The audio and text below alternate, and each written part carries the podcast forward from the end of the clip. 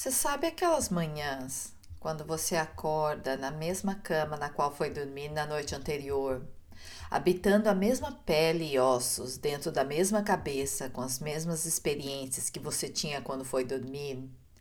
Mas quando o sol surge, descobre algo novo ali, uma ideia, e ela fala alto. É inconveniente, desconfortável e abala tudo. O chão, quando você tenta se levantar, treme sob seus pés, porque você sabe que com esse pensamento tudo mudou. É isso que me traz aqui. Há um gigante dentro do meu peito, do tamanho do Ismaú e o dragão. Os kicks vão entender do que eu tô falando. E essa coisa está gritando histórias dentro de mim, e elas querem sair. Esse gigante bate por dentro das minhas costelas e me perturba. Às vezes dói, às vezes não consigo dormir, não consigo comer, não consigo pensar em mais nada. Porque ele quer que eu haja, que eu conte às pessoas, que eu grite o que eu tenho a dizer. Tenho visto muitos podcasts entrevistando artistas e dando técnicas e exemplos de como escrever, pintar, compor melhor, como encontrar inspiração. Existem milhões de cursos de todos os níveis e tipos, universidades, há livros de como se aprofundar na habilidade técnica de qualquer tipo de busca artística. Este podcast não é sobre isso. Ao contrário, trata-se do lado prático do que está ao redor da arte, não da criação em si. É o que a envolve, para que a criação possa passar pelo espaço do meio. É como se você conectasse uma mangueira à sua vida por onde o fluxo sempre passará. Semanalmente você vai lá, abre a torneira e recebe o fluxo. Estamos falando da mangueira, não da água aqui. Tive que ler muitos livros e fazer muitos experimentos em mim mesma para chegar onde estou agora. Em 2010, tirei um ano sabático para realizar meu sonho de escrever. Eu poderia ter criado três vezes mais e me divertido dez vezes mais se soubesse então o que sei agora. Pensei que tinha todo o tempo e fundos de que precisava para escrever, mas acabei me achando barrando o caminho. Eu estava ansiosa o tempo todo. Nunca tinha certeza de que estava trabalhando no projeto certo. Nunca sentia que estava fazendo o suficiente.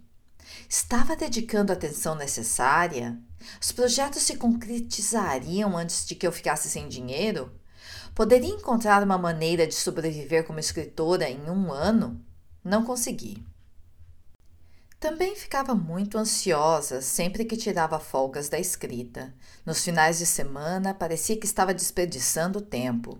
Então não descansava, não recarregava, o que significava que não estava muito inspirada como resultado. Ficar sem dinheiro foi quase um alívio quando o ano acabou. Ainda assim, conquistei muito naquela época. Mas agora poderia ter aproveitado o processo muito mais e pelo menos dobrado minha produtividade criativa. E certamente a qualidade poderia ter sido muito melhor se eu não tivesse sobrecarregado minha criatividade com minha ansiedade. Não posso voltar no tempo e dar a mim mesma o que descobri desde então até agora, mas posso dar voz ao gigante e oferecer esse conhecimento a você. O que você está esperando para começar a criar? Para começar a fazer o que realmente quer fazer, dizer, escrever, pintar, esculpir, inventar, criar uma nova empresa ou tocar?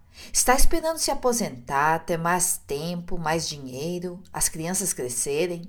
Está esperando por aquela ideia brilhante, os recursos certos, o alinhamento dos planetas?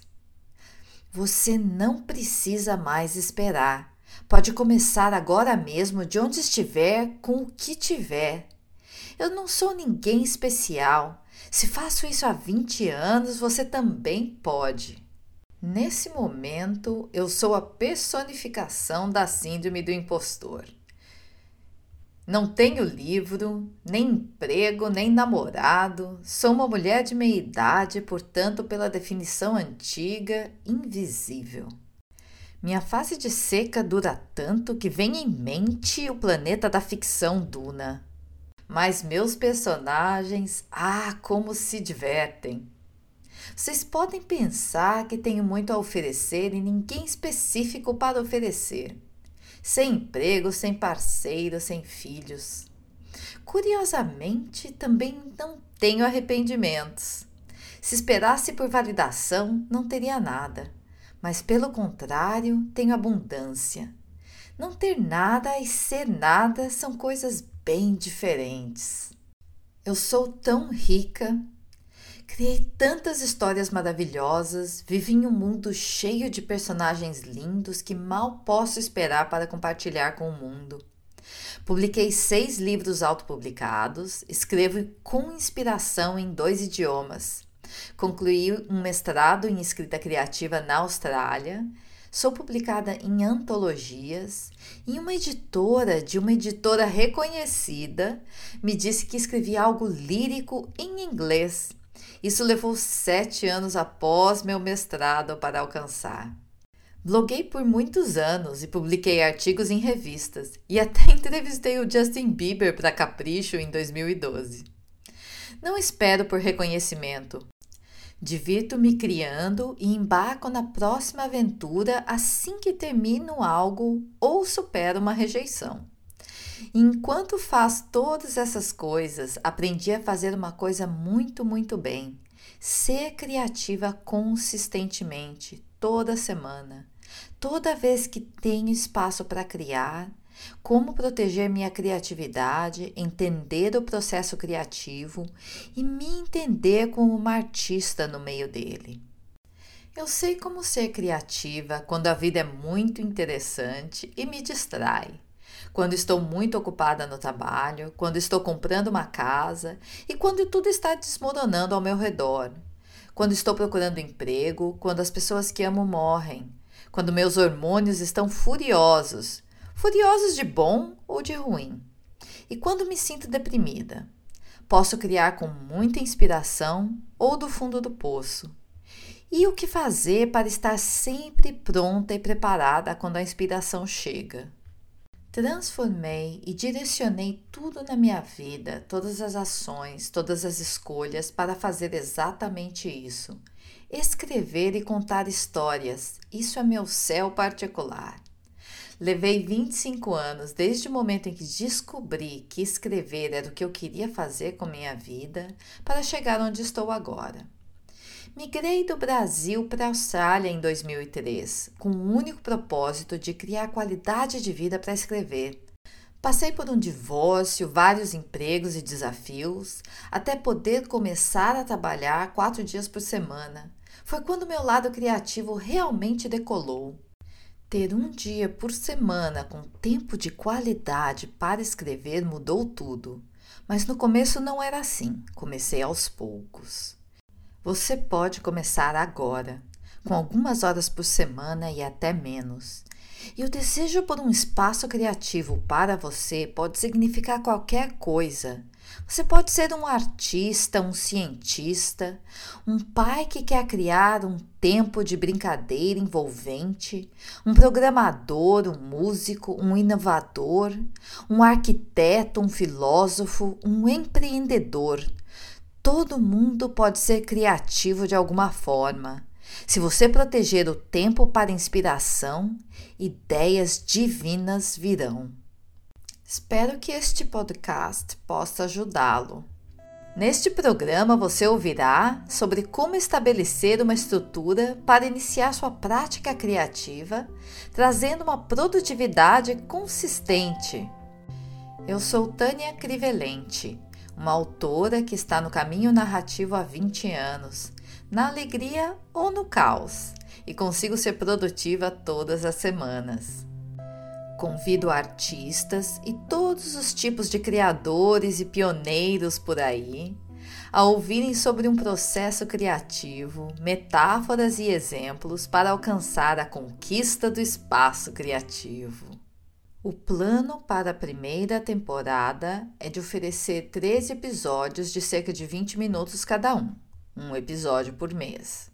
Vamos falar sobre o que é esse espaço criativo a ser conquistado, que é aquele que você pode estabelecer agora, envolvendo todas as atividades relacionadas à sua arte, recorrente, não negociável e contratual, significando na felicidade e na tristeza, imperfeito pra caramba e que tem espaço com espaço.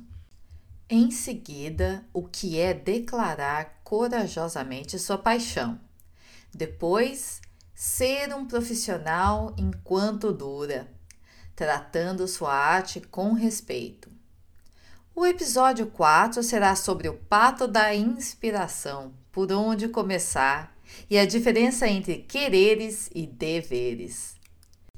Um dos meus temas favoritos é Administrando o Caos, onde falamos sobre ter muita ou pouca inspiração e navegar as marés baixas graciosamente uma lição difícil que tive que aprender.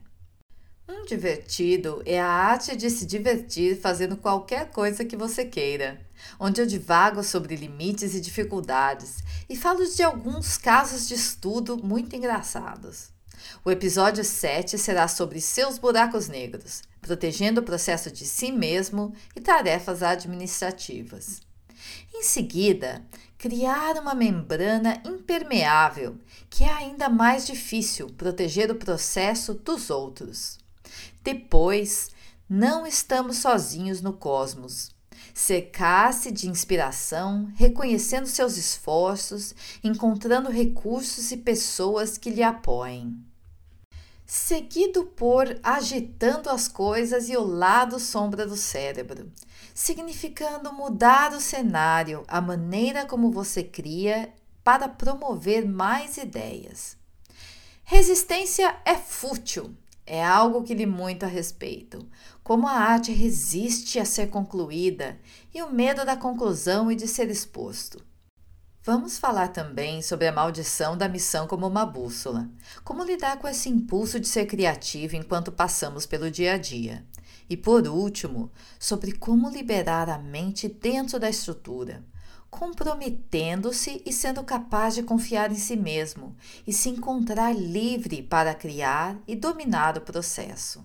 Obrigada por ouvir esta introdução do podcast Conquista do Espaço Criativo. Você encontra tudo sobre este assunto no website creativespacemastery.com.